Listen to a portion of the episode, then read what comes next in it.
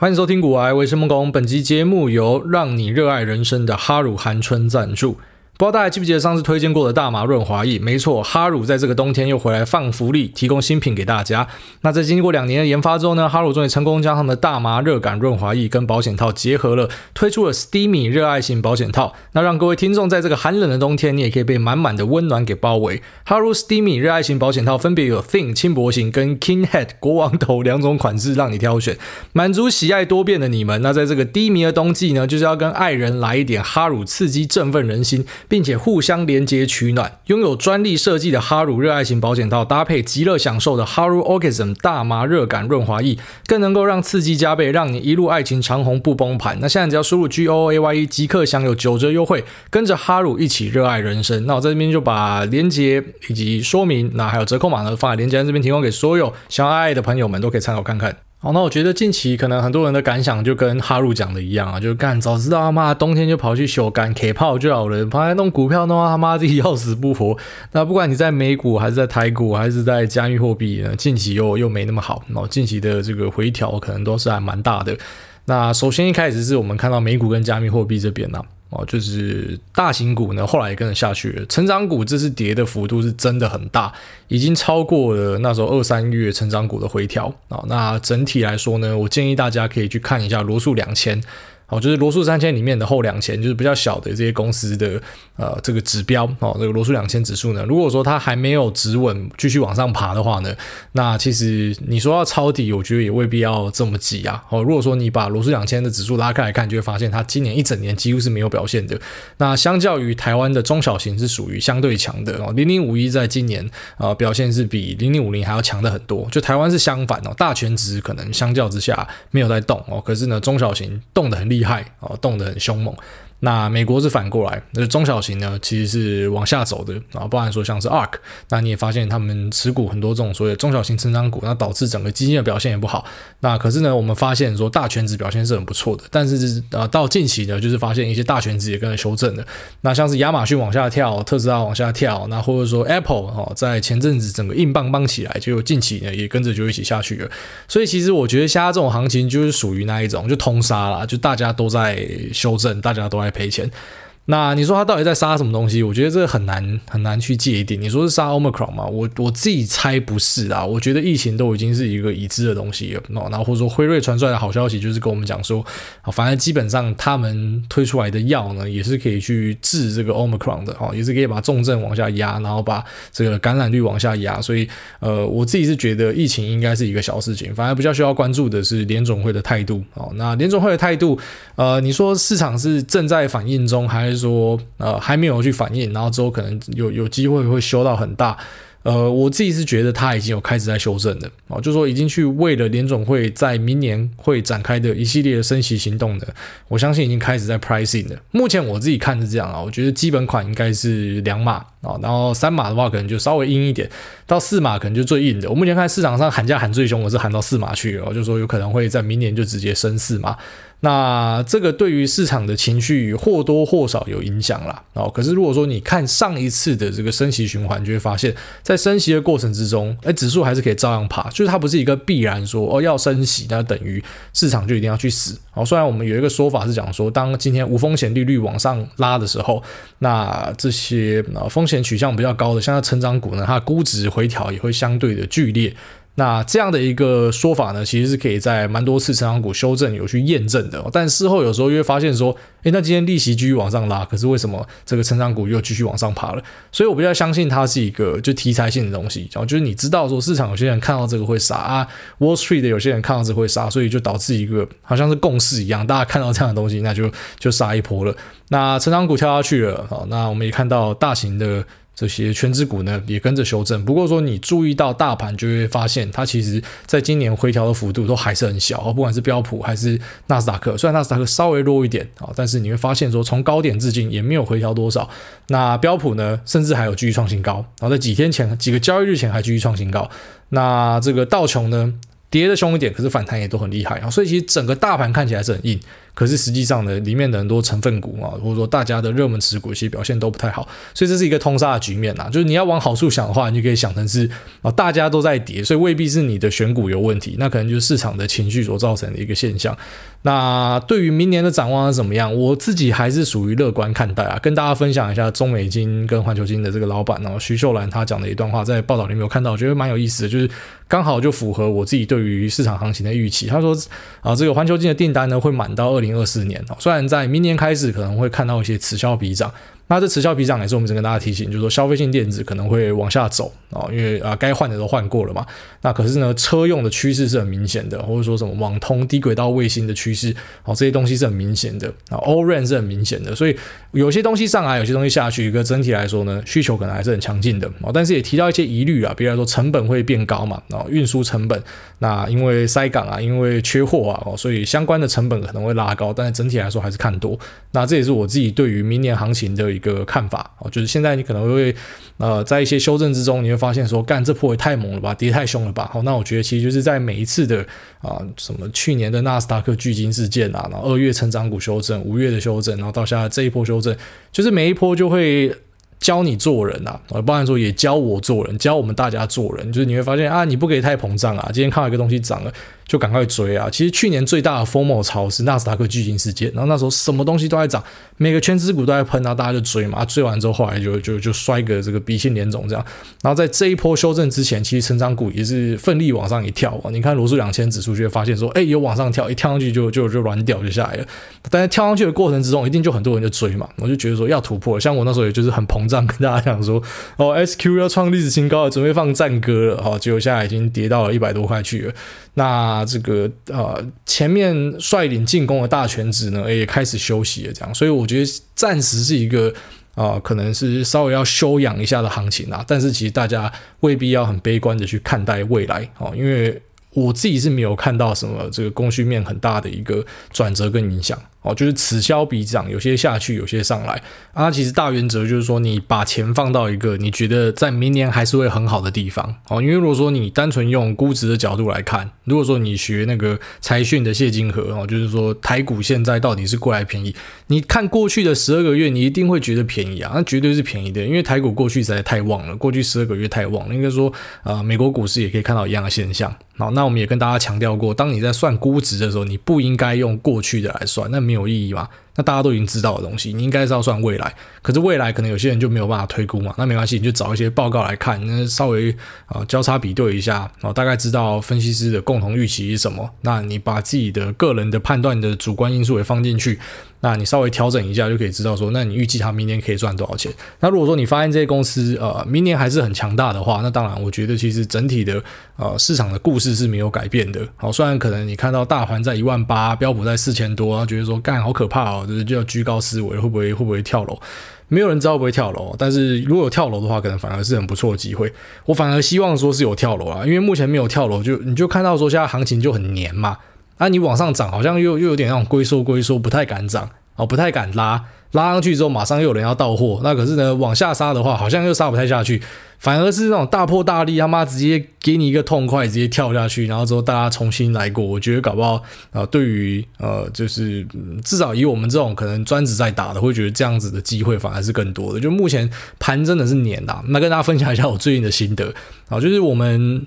平常在盘中会打电动啊，一般可能是在比较啊，就十二点一点，就是因为我们那里没有人在当冲嘛，啊，我们冲完之后，可能大家没事干，就一起来打个电动这样。啊，近期那个时间点开始有慢慢往前拉，你就可以发现说，可能大家开始发现这个盘已经没得玩了，没有什么东西好玩的哦，然后就，然后就干脆就提早打电动，打到我们世纪帝国四目前真的是没有对手哦，我们每次去排分怎么打都赢。教教各地的人做人，教外国人做人，教中国人做人，这样哦，就是每次进去玩都赢。那跟我们密集的训练有关系。那之所以可以密集的训练呢，就是因为近期的盘中好像已经没有什么样的这种连续性的行情可以打。那其实，在几个月前也发生过类似的东西啊，只是近期诶，这个感觉又再一次的出来了。那甚至呢，我近期比较糗是这样，就是我们群组的人把我当成是一个指标了啊。举例来说，当他们今天知道我买了什么的族群哈，然后。在族群里面，就按照过往的惯例，我会习惯就是把他们都直接拉起来嘛，就是举例来说，我自己自干一个 ETF，但我近期在台股的做法就是，我不知道，就可能那个信心爆棚吧，就觉得说我不要自干一天我就挑一支我觉得最强的，然后去打就对了。好，然后板卡我挑到的啦，就最不会涨哦，记忆体挑到最不会涨的，好，然后被动元件也挑到最不会涨的，哦，就连细晶圆只有三支可以挑而已，我也挑到最不会涨的那个。哦，就是照理来说，如果说有有老老实实的就都配一点的话，应该是还不错，但是就决定要用相信我之术嘛，然后所以就发现，哎。都买到不会涨的，那他们也发现了，所以他们就跟我对坐，就是发现我买什么呢？他们就去买，就是同族群的别支，然后大家就笑得很开心，就能够成为大家调剂的一个对象呢。那我觉得啊，也是有所贡献啦。那你说像遇到这样子的逆风要怎么办？啊，就就不怎么办。然后最近开始很多人会在群组问嘛，啊，其实每一次的修正就是教你做人，然后这是我们一直跟大家强调的观念。每一次的修正，你刚进市场三四个月的，就几乎你一定会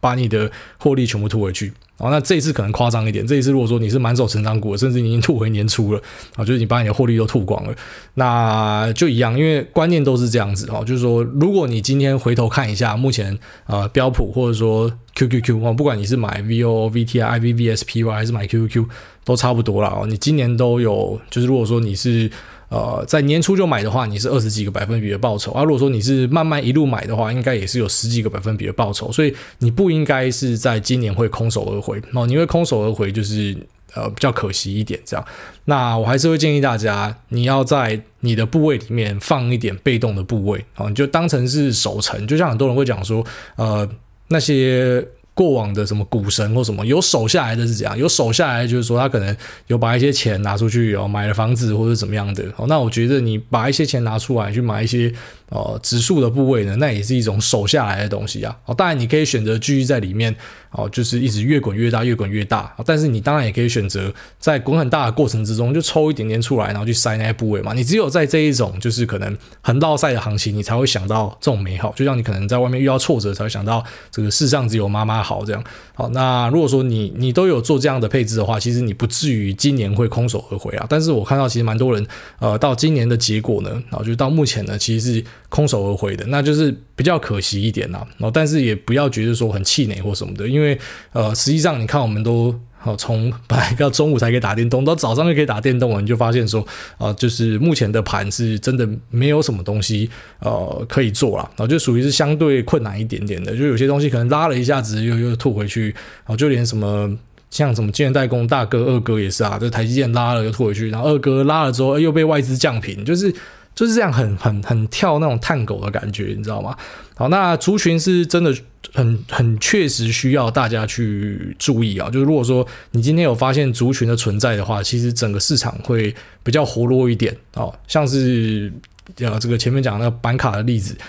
就是你不能够只有拉什么技嘉跟华擎啊，一般来说可能你会发现，哎，他们拉，然后可能这个微星啊，或者说华硕啊，或者说呃，这甚至是二线的什么汉讯、青云、立台，什么都跟着动的话，那可能就代表说这个题材是真的。那我们会有一个说法说这个题材是真的还是假的。那在供应链我们会这样看，为什么会这样说呢？因为基本上供应链并不是一个哦，居然说是谁寡占一个市场。一般来说，就是有很多个业者都同时在做这件事情，所以如果说真的有缺货、涨价，或者说有新的需求开出，或者说呃有有大量的啊、呃、这些品牌厂要下单、通路商要下单的话呢，那大家多多少少都会受惠到啊，有有些人多，有些人少，这样可是会呈现一个族群联动哦。那一般我们有注意到族群联动的话，就大家就会兴奋起来，你就知道说哦，这个东西是真的可以玩，这样，那可能它的行情可以走得比较长远一点，甚至可以带动到大盘。好像之前的海运呢，就是形成一个族群嘛，那它就带动到大盘这样子。可是啊，近期我们就比较没有看到这样的东西啊，什么被动元件、记忆体，基本上都是啊硬了一下，然后之后又又软了，躺在旁边在喘这样，所以啊，基本上都没有带出什么样的行情，也就是说会让很多人感受到近期是比较困难一点的。好，那我觉得这都是。啊、怎么讲？就在这个行情里面，蛮正常的一个现象。你会觉得难做是正常的哦，就不是说什么每个行情你都可以赚钱。就如同我们之前跟大家提到的，可能呃，你你在做交易的，人就会观察到，你可能是三个月不开张，可是你之后一开张呢，可能可以吃三个月这样子。那只是你在这三个月要怎么样的去度过呢？啊，我觉得最主要就是你还是要注意，你不要在这个过程之中震荡，然后赔掉太多钱啊。因为蛮多人会很可惜，就是说在这个震荡过程之中。他明明是看对或什么，可是因为策略上的规划失误，所以导致他本金就没了。好像近期就有呃一些人有有在抄，举例来说像那个，然后东海集东海集团 C 啊，很多人去买 C。那在他跌第一天就买，然后可是买到下来就就没钱了，然后它还持续在往下跌，然后变成说呃跌到他们受不了，他们就要停损了。就是一样的公司，可是因为短期内剧烈的股价变化，你可能未必也有使用杠杆，你不一定有使用杠杆，搞不好你没有使用杠杆，只是因为你真的减太快，然后减太多了，然后之后你没有想到说哇。竟然这个底部，你以为到了，就是下面还有地下三层楼这样，然后你你可能真的就受不了，你也不知道它什么时候回来，你就先砍了。啊，那你就会发现呢，你可能只要这一波操作，你你今年赚的钱都没了。然后有一个人。然后在 Telegram 里面，他写到说他买了特斯拉，然后而且是买到蛮低的位置哦。本来获利是加八十趴哦，可是，在前一波，然后就是破千，他就很很恣意的加码，就很爽嘛，就有点那类似 formal 的加码这样。然后买一买，他现在一个反转回去，他的获利就全部吐掉了。那那个朋友是，他是讲说他是刚来，然后刚来遇到，我觉得也好，就你遇到之后，你就知道说啊，基本上这一种呃。我们每次看到那种最后面大飙涨的时候，就常跟大家提到那种涨很快的，后面回调几乎也都会回调的很快啊，就只有很少数它可能是真的啊，就我们讲的，它是因为整个产业的变化，就是今非昔比了，所以它就真的一路上去了，不然蛮多那种拉一波的话就会倒回去，这也不是新鲜事啊，在去年的纳斯达克巨鲸事件也是。那个东西涨到，你会觉得说，我现在如果不追，我下次买可能就要去月球上买了，所以可能大家就很急着要去去冲一波这样，然后就会产生你的部位头重脚轻这样，所以头重脚轻就是。你的基础部位，举例来说，你买在好像那个朋友的例子，我们简单举例，你买一百块，然后现在涨到一百八，你明明是赚八十趴的，可是啊、呃，在一百八的时候，你就决定要一直加码，一直加码，然后你你加码的这个数量呢，是比你本来的基础部位还要来的大很多的，那你就要注意，这就是我们讲的头重脚轻啊，就是说它一个反转回去，你想哦，你从一百报到一百八，你可能觉得没有什么感觉，可是当你一大堆部位买在一百八十几，然后突然反转到一百五，很多人就受不了，你那个。账上的亏损就会让你觉得说压力太大，承受不住，所以就会想要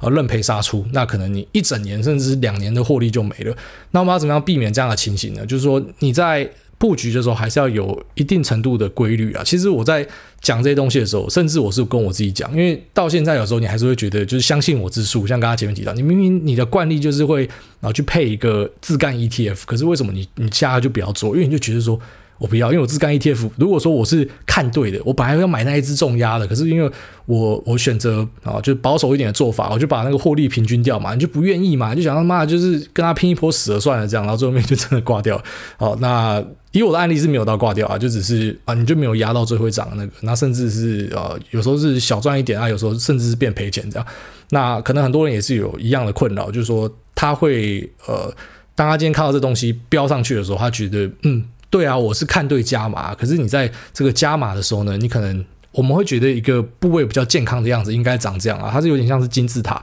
就是你的第一单，举例来说你是这个三十万要丢这个东西啊，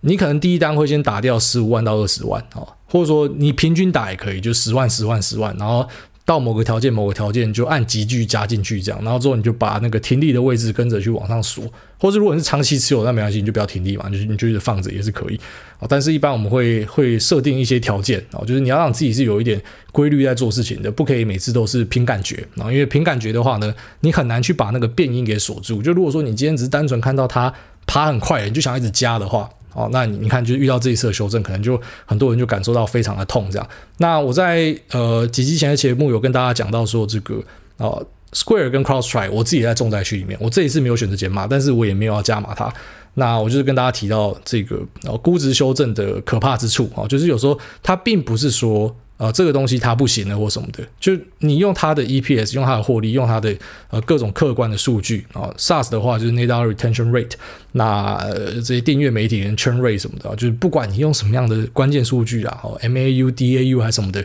那你就会发现说它其实是没有变化，它甚至是在成长的轨道之上的。那你可能就很兴奋的觉得说它便宜了，所以我应该要减。但是有时候你就发现说那个便宜它可以。一路便宜下去，哦，然后到到真的很便宜。那比较近的例子就是你可以看到 Zoom 啊，你可以看到 Peloton，那他们的啊这个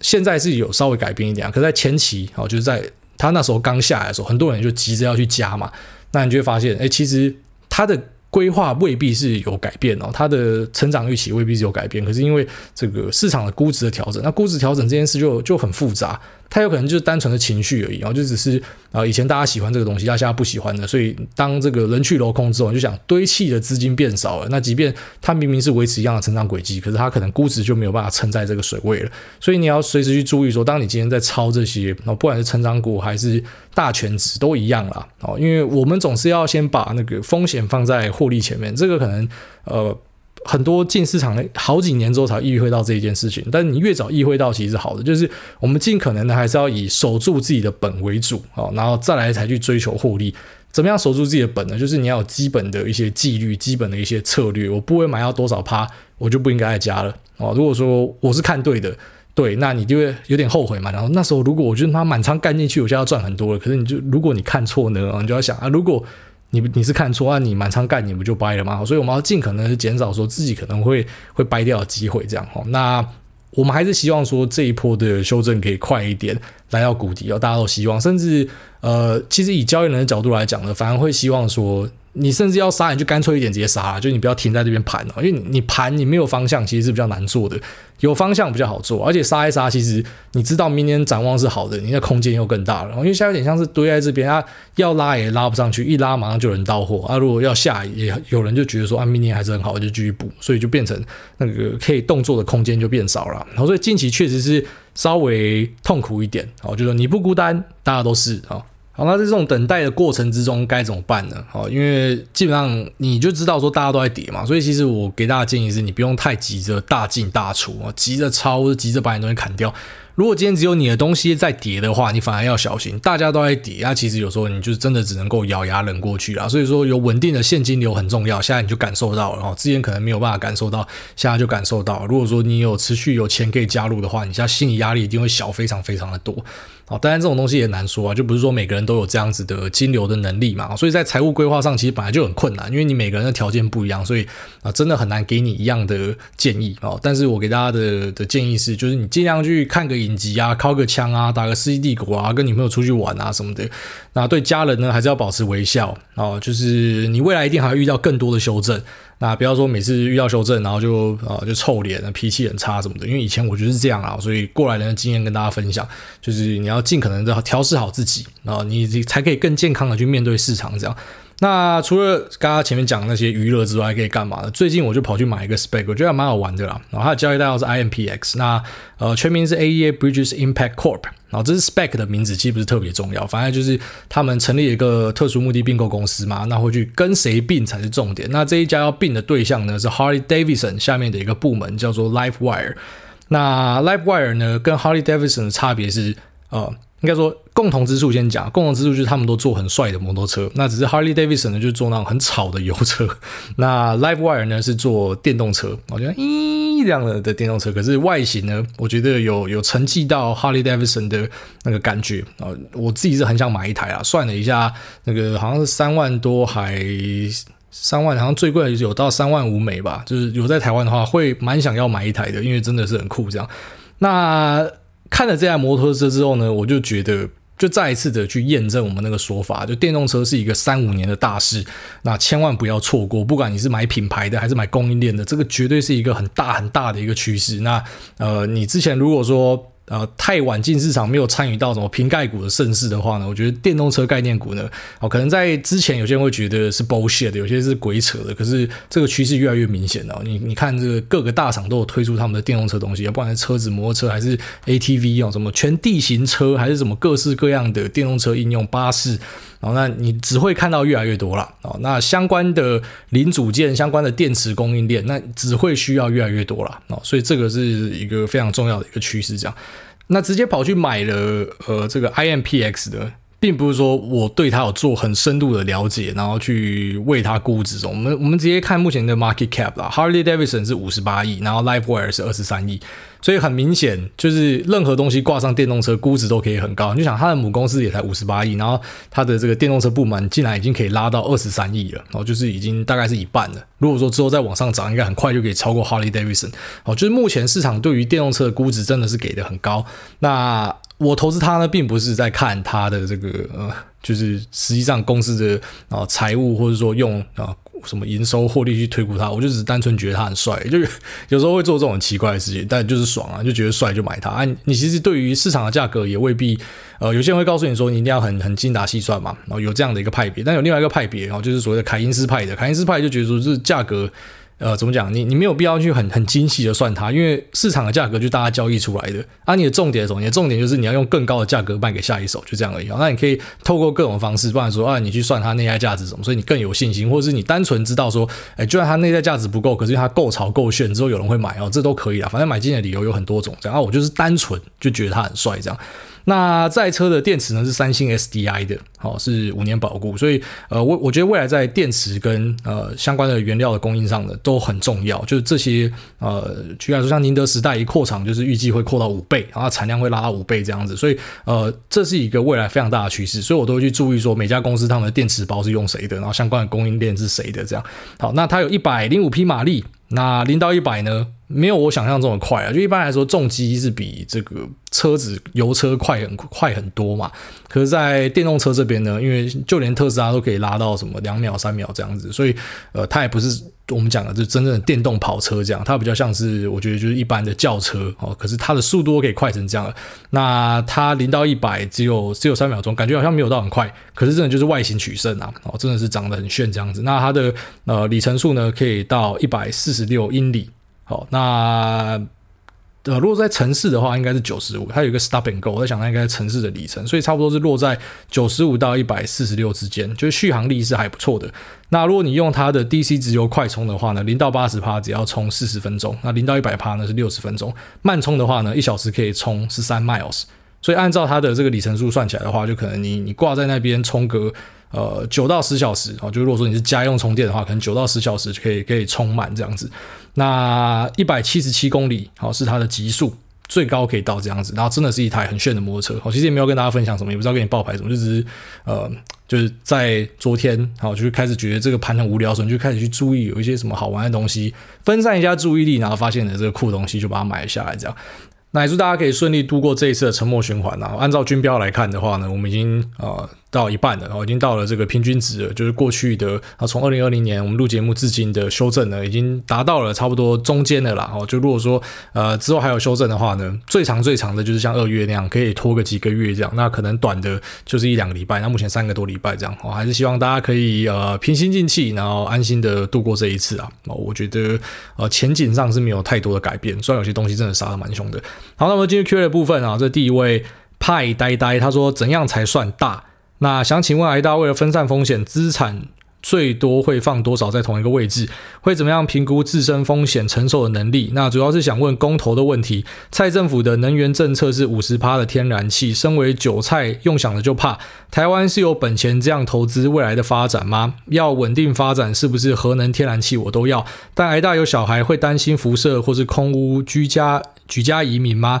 那还是我哪里没有想透？那听腻了政客的口水，想听癌大的理性分析。那当然不想或不方便说也没关系，谢谢。另外祝癌大全家健康平安。然后谢谢这个派呆呆。其实这一次公投就那个核电的那个议题啊，我个人觉得那个怎么会让一般的百姓决定？一般的百姓是懂啥小？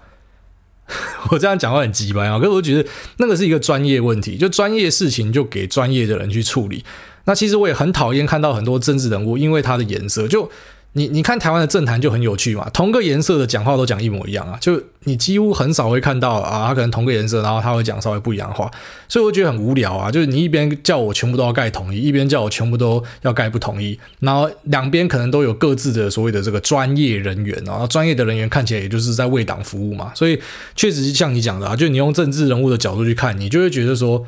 除非你是很菜啦，但是你你多看几年，你刚毕业可能会被骗啊！你你你看了几年之后，你就发现说啊，都是老样的剧码嘛。那可能今天谁在在野的时候就是反对嘛，啊上去之后干他就变支持诶、然后他也不会去承认说，哎，这个时空背景不同，我为什么会双标？怎么我那瞎讲双标，可能都会想说是民进党嘛。我跟你讲，其实都有啦，就是大家都会有双标。你知道为什么双标吗？因为这个就是人性啊！哦，你你没有在其位，你真的是没有办法去了解。哦，就是那个感受。你就你身为一个反对党，在台湾很很很有特色的一点就是，反对党就是会很用力的去反对你，他也不是要跟你讨论说怎么样才是最佳解或什么，反正你做什么我就是反对啊。啊，你看下来不就是这样子？我也不知道叫大家说，因为这样子就不要参与政治或什么的。我只是跟你讲我的结论，我结论是因为我看了这些东西之后，我相信这个这种议题应该是交给专业。你拉你拉到公投来做，我觉得很奇怪。而且其实认真讲啊，公投投下去啊，所以呢，我觉得最后面他也未必一定要照着就是公投的这个方向去走嘛。当然，可能他如果没有照这个去走，然后就是百姓就会看透嘛，就是说啊，你你怎么没有照这个去做啊？可能下次投票就会惩罚你有什么？可我觉得这就这就掉了一个恶性循环啊！就这东西，它是一个专业的议题，专业的议题就交给专业的人去处理。那我知道，呃。当然，我们今天用所谓的这种风险控管的角度来说，呃，台湾是真的很小哦，所以如果台湾真的遇到了一个你讲这种核灾的状况发生的话，我们是不是承担不起？我觉得是啊，我认同啊，就是承担不起啊。啊，但是我们有没有更好的选项？就是。发电这种事情，它不能够像那什么主妇联盟跟你讲说什么用爱发电，那个就是等价交换，都会牺牲的啊。你今天不要核电，那你要什么？你不可能说什么啊，都全部用再生能源，因为你用讲的都很简单嘛。但是你实际上去执行，你就知道难度在哪嘛。不然为什么全世界先进国家没有人就是啊，我这些全部都全再生能源？我们都试着往那个方向去走，可是那不是可以？所谓的一触可及、一步登天的嘛，然后所以可能在过程之中，你就要多烧一点煤嘛，那你就发现说啊，因为这个烧煤而死掉的人，可能是远大于因为辐射而死掉的人。所以你真的要去评估的话，我只能讲说，每一个这个所谓的发电的方式，就连太阳能听起来很环保，可其实在制造过程之中也是很多的这个污染嘛，就是不是像我们想的那么简单啦。那一般像这种东西，我都会觉得，你知道，其实我们的呃，就是我们的民族性啊，让我们可能参与很多政治，然后我们也很。我当然知道说，我们一定要参与政治嘛，你不参与政治，你就因为你终究是要被政治管理的，所以你是要去了解的东西。可是我觉得有时候台湾人对于政治有点过度狂热了。你从我们一大堆的政论节目就知道，就是有些东西真的不需要让。所谓的老百姓，就是你，你每个人都要威令，你每个人都要讲个一句话，你什你这样子的话，什么事都不用做了。我觉得其实啊，专业的问题就交给交给专业的人处理。那你讲说什么蔡政府的能源政策是怎么样？其实我觉得那个你也不用去担心啊，因为基本上台湾的企业界他们不是纸糊的哦，台积电不是纸做的啦。就是如果你真的会让他缺电，那他东西可能会做不出来，他一定第一个就就先去他妈上访处理了。那我觉得政府一定至少会听他们讲的话，所以。我觉得，身为一般的这个啊，就是我们国民啊，你不用想太多啊。基本上，呃，你你可以有你的见解，你可以去发声，好。但是以我的想法是，我觉得这种东西就交给专业哦，这是我的意见。好，那下面为这个。古海小鲁哥他说：“不离不弃是我爱粉。”那艾大你好，小弟跟你同年纪，去年有幸接触到股癌这档节目，那终于痛定思痛，把持有五年的五十反一卖掉，那挂号亏损六成，大概十六万。现在回想起来，根本就是拒绝接受现实的韭菜心态。但也因此明白自己的个性就是耐得住亏损，那因此去年底决定定期投资美股并长期持有，那配置五成 VOO，两成尖牙，两成台积电，一成成长股。虽然今年因为分批太久而没有完整享受到市场红利，但也把之前亏损的部位补回来，还小赚一笔。那目前最烦恼的就是这几届沉默循环虽然都扛得住，但还是不希望吃到经济大萧条、金融海啸等级的笋子。那请问主委该如何判断这次的修正会不会不一样呢？P.S. 第六次尝试留言，真的很感谢缘分可以让我听到一大的节目，让我有机会重新思考投资的本质跟意义。小弟不善言辞，希望有机会可以请主委吃顿饭，当面接受您的态度矫正权。最后祝小主委健康有活力，大嫂青春又美丽，主委持股喷出银河系。啊，非常谢谢这个古海小鲁哥。那他就是很典型的，真的是很可怜的酒啊。他买那个五十反一，那五十反一我们应该已经好几集节目跟大家提到，好像有一次还录。专辑跟你讲说，为什么你要放空台湾，你也不要用五十反一哦，那是一个工具的问题，就是你用台子棋效果好太多了哦，那五十反一就有点脱裤子放屁这样。有时候你看，外资那脱裤子放屁，为什么外资要一直买哦？因为外资是在做套利啊，他的那个想法跟你是不一样的哦，所以一般人要放空台股呢，台指期真的是你的这个最佳选择。那基本上你去放空台指期，也有点像在放空台积电啊，因为台积电的。可能占比就一半，所以这个都是你要去考虑的点。那也非常恭喜你，就是你换了你的这个部位之后呢，然后又把亏损补回来也，也也赚钱。他说：“那你要怎么样避开什么经济大萧条、金融海啸这种等级的损失呢？”好，我们我们在市场中有有两个对于利空的描述，一个叫做黑天鹅，一个叫做灰犀牛。黑天鹅呢，就是我们没有办法期待它会发生的，所以这就叫做 surprise motherfucker，就是它是一个惊喜这样。那灰犀牛呢，就是我们已经看到它在那了。哦，举例来说，我觉得 overbooking 就是一个灰犀牛，就是我们已经看到会有 overbooking 的，所以其实我觉得对于 overbooking，在年初的时候，今年初录节目的时候，可能我会稍微比较悲观一点。到后来你会发现，我可能也慢慢没有去讲这个，因为我自己会相信说。就是我都注意到，那你觉得这些产业的人他们是是塑胶做的，是不是？他们不会知道说有可能会 overbooking 嘛？他们可能早就已经试着要去做一些啊这个库存的调整哦，试着去去化库存什么，就是他们也不是纸糊的，也不是塑胶做的这样，所以呃，所有的灰犀牛就是摆在那，那可能有机会对我们造成危险。但是如果说你可以去化解之的话，那可能就还好。哦，举例来说，诶。去年疫情，就联总会它很早就直接介入，这个就是因为在金融海啸那时候练练出来的。然后，所以像我自己的观点，当然一样，这是我的意见。我觉得，呃，之后的所谓的崩盘或者修正或什么，除非是黑天鹅事件，然后举例来说什么俄罗斯突然打起来，然后呃变成什么世界大战这种，我们可能啊比较难以想象的事情突然发生，或者说有一个新的病毒跑出来之类的。哦，不然如果是因为一些经济状况所造成的修正或什么的，我相信它的那个频率，好，第一个频率可能会变短，就是之后我们可能会看到更多的快速的修正。那再来呢，就它的周期呢也会跟着变短，就说就算它真的遇到修正的话呢，那它可能也不会修得像你想象的这么久。就我之前有看过一篇美国的，但是报道还是什么，反正就就有提到说，呃，未来的修正可能会长这样子，就是。已经修正完了，但是你不知道你刚经历过一个很大的修正，就这可能在以前是一个很大的修正，但是因为现在大家获取资讯的能力已经不一样了，现在已经没有所谓的插协同这种说法了，哦，因为基本上大家可以获取消息的这个呃方式都已经。整个往上提升的哦，不像以前是，如果真的那些插鞋童，就想他没有网络，他没有手机，他只是单纯在那边插鞋子，然后偷听到你讲话，连他们都知道，代表干真的完蛋了，就是这个东西已经是这是广为人知。可是现在我认真说啊，就连是我们所谓那什么第一线的内线啊，然后有消息传出来的，也很快就会在一些圈子里面传透。那这些圈子多半是大户，所以很多就提早反应的。就是我相信所谓的 pricing 的状况，在未来会越来越明显。就很多东西搞不好你听到消息出来的时候。那那个华尔街不是纸糊的，他们搞不好早就已经啊，先去做部位的调整跟动作。你真的看到这个，你要去空就你就被嘎到天上去这样。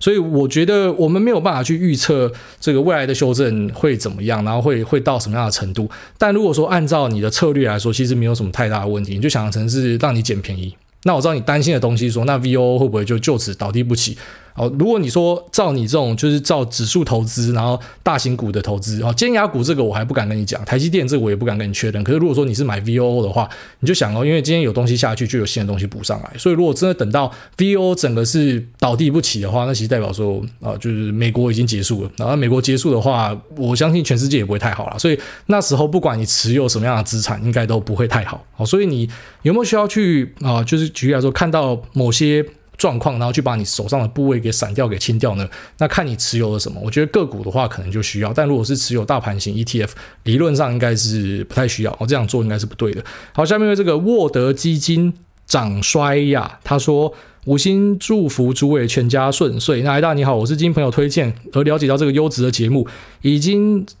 从拿反麦克风的集数追到现在。然后每周都在期待三六的更新，让我对股市的理解有很大的进步。但是想请癌大帮个忙，三个月前跟我推荐听癌大那个朋友一起加入了一个脸书社团，起初版主还蛮热心的，有在介绍个股，但是不到半个月，版主开始说起身体健康亮红灯，朋友家人、隔壁邻居养的那条狗都劝他别再那么热心，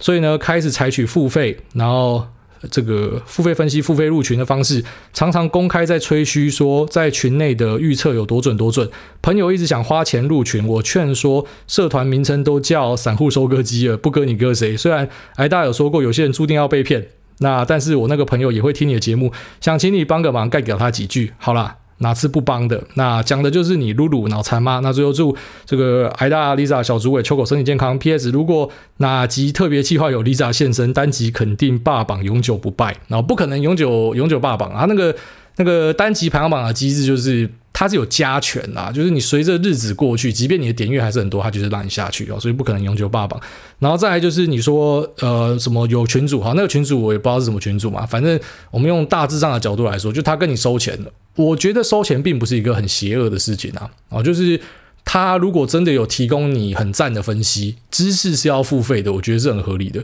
就像我觉得我在这边跟大家讲，虽然我没有拿你的钱，可是如果今天广告商都不赞助我了，你说我还有没有动力，就是继续再录个一百集？我觉得也未必。我坦白跟大家讲，未必，因为一样的东西做久你会累，你会无聊，有时候你会想要偷懒嘛。啊，如果说有人可以支持你，就想做嘛。啊，我就不想要跟大家拿钱。啊，如果这个广告商要给我钱啊，好了，我就继续做下去，类似这样。所以你对于人家提供你知识的服务，他跟你收钱，我觉得你不应该要觉得他就是要诓你或者骗你，你还是要先去看他到底他提供给你的服务是什么。啊，如果他提供给你的服务就是很。我简单讲啊，就是有些在在跟你讲分析的，其实就是复制贴上。这个应该是 一些比较专业的订阅仔都知道。就是我们身边有朋友是那种他什么都订，他国外的什么都订的，就那种疯狂学习狂的。然后之后就会发现说，哇靠，原来哦台湾有很多根本就是复制人家的东西来这边贴上。就像这样子被你抓到的话，那你可能就好，就不要订的东西。可是如果说你真的在这个人身上学到很多东西，就算他是用搬砖的好了，他只是翻译然后贴过来，啊可是对你有帮助，啊你付出这一点钱，认真讲，就台湾的呃。我觉得消费者有一点很有趣哦，就是说我们在买课程的时候，线上课程的时候，大家耐受度超高，一堂课几千块都会买。可是订阅大家敏感度超高，就是可能呃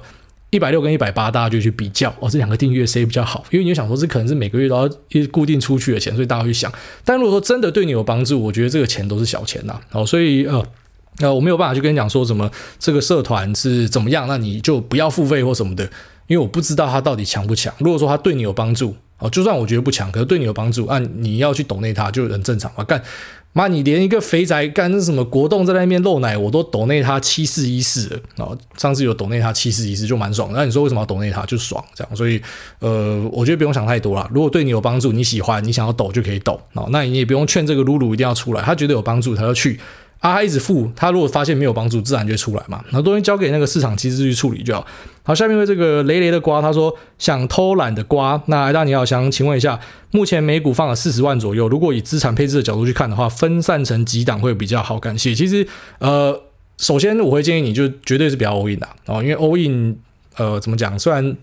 待会可能 PTT 又要讲说什么啊，怎么样怎么样，谁 all in 多厉害？对，当然啦，你要 all in 可以，不是说不行。我给你的就是我的建议啊，我的建议就是因为 all in 啊，一样回到刚才前面讲的，你要把风险放在获利前面。all in 就是有机会，你看错就一次白嘛。啊，如果说你分两档啊，除非你是地狱倒霉鬼，就两档子都都是看到很惨很惨的，两个档都看到什么 KY 股下市的，类似这样，那你可能很衰小。你分三档，你的机会又更小嘛，所以其实你分散下去，你掰掉的机会就变小。但当然，如果你今天是眼光还蛮准的，你有看对，那就会变成你可能会，哦，居然说你一档报酬特别好，可是因为你要你分散出去，所以你实际上的报酬没那么好。但这个又有一种说法是这样啊，就是呃，实际上我们看一个人他到底有没有卓越的选股能力呢？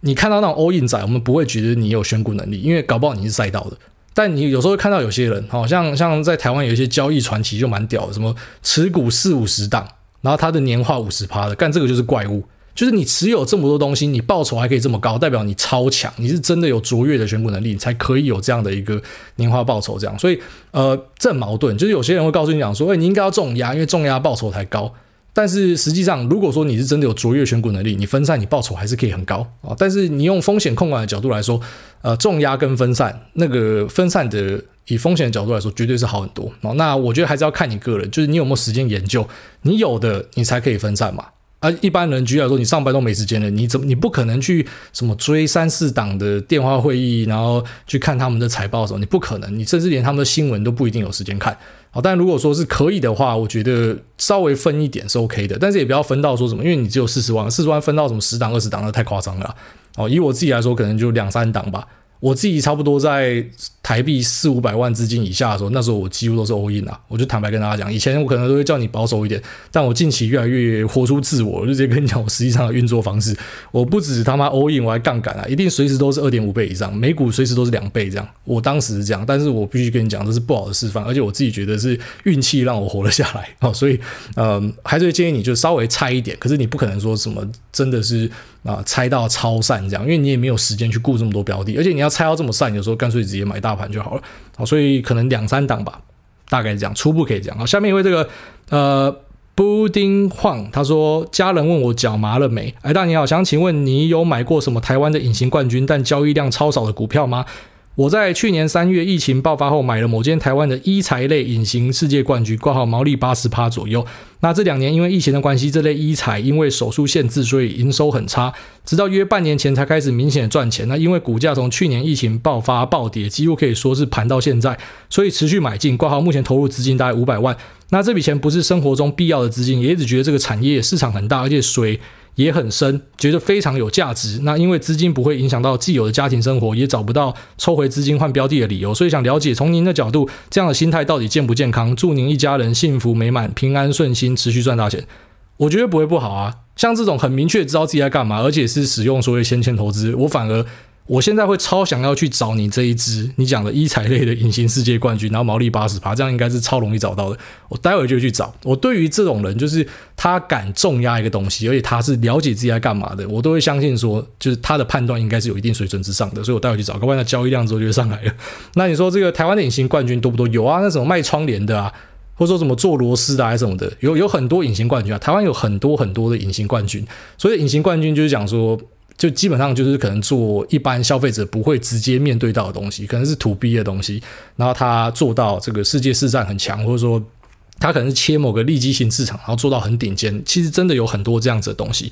但是交易量少，对，没错，有蛮多这样子的东西，所以其实很常见，哦，这这不是一个不常见的东西。那你要注意到的东西就是说一样啊，反正你只要重压投入的话，那你对这家公司的这个你去盯梢它的程度就要就要真的花很多心力，哦，特别是呃近年来越来越多公司有造假的状况出现，大多是集中在 KY 股啊，可是你就知道公司要。要坏坏的时候，哦，即便账面上有多少漂亮的东西，都可能会是假的。那我们去分散，其实真的不是因为无聊才去分散，就是怕会遇到这样的状况。就是那有点像是一个呃防呆的机制啊。那你说照你这样压可不可以？既然它不是你生活要用到的钱，我觉得你要怎么做都可以。你要加杠也可以，甚至你要疯狂一点，买了之后呢，然后股票止压再去，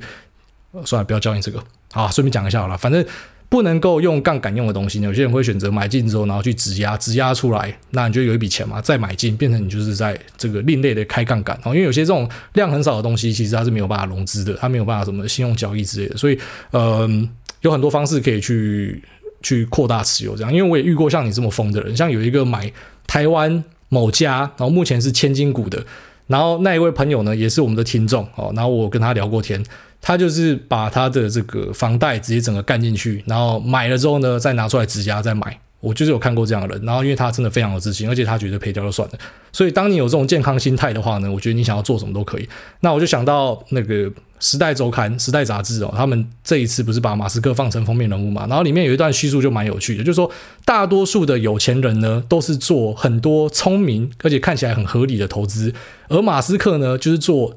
很少。很很高风险哦，然后看起来可能也未必是很聪明的一个高风险投资，但因为他做这些东西，所以他变成首富哦。所以其实殊途同归啦，就是你做那样子或者你做这样子都可以达成你的目标。反正只要知道你自己在干嘛，那我觉得都没有问题。那也祝你一切顺利啦。好，那这期节目先到这边，就这样，拜。